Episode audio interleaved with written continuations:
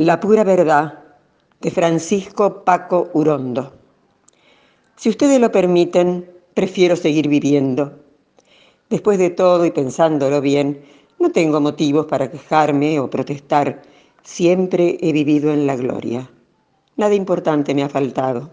Es cierto, nunca quise imposibles.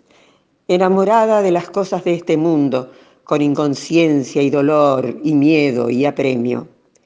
Muy de cerca he conocido la imperdonable alegría. Tuve sueños espantosos y buenos amores, ligeros, mm, culpables. Me avergüenza verme cubierta de pretensiones, una gallina torpe, melancólica, débil, poco interesante. Un abanico de plumas que el viento desprecia. Caminito que el tiempo ha borrado. un abanico de plumas que el viento desprecia. Los impulsos mordieron mi juventud y ahora sin darme cuenta voy iniciando una madurez equilibrada, capaz de enloquecer a cualquiera o aburrir de golpe. Mis errores han sido olvidados definitivamente, mi memoria ha muerto y se queja con otros dioses varados en el sueño y en los malos sentimientos.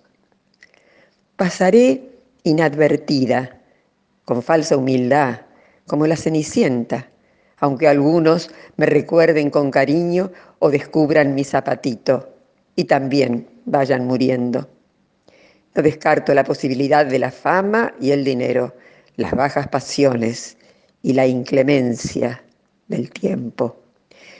Suelo confiar en mis fuerzas y en mi salud y en mi destino y en la buena suerte.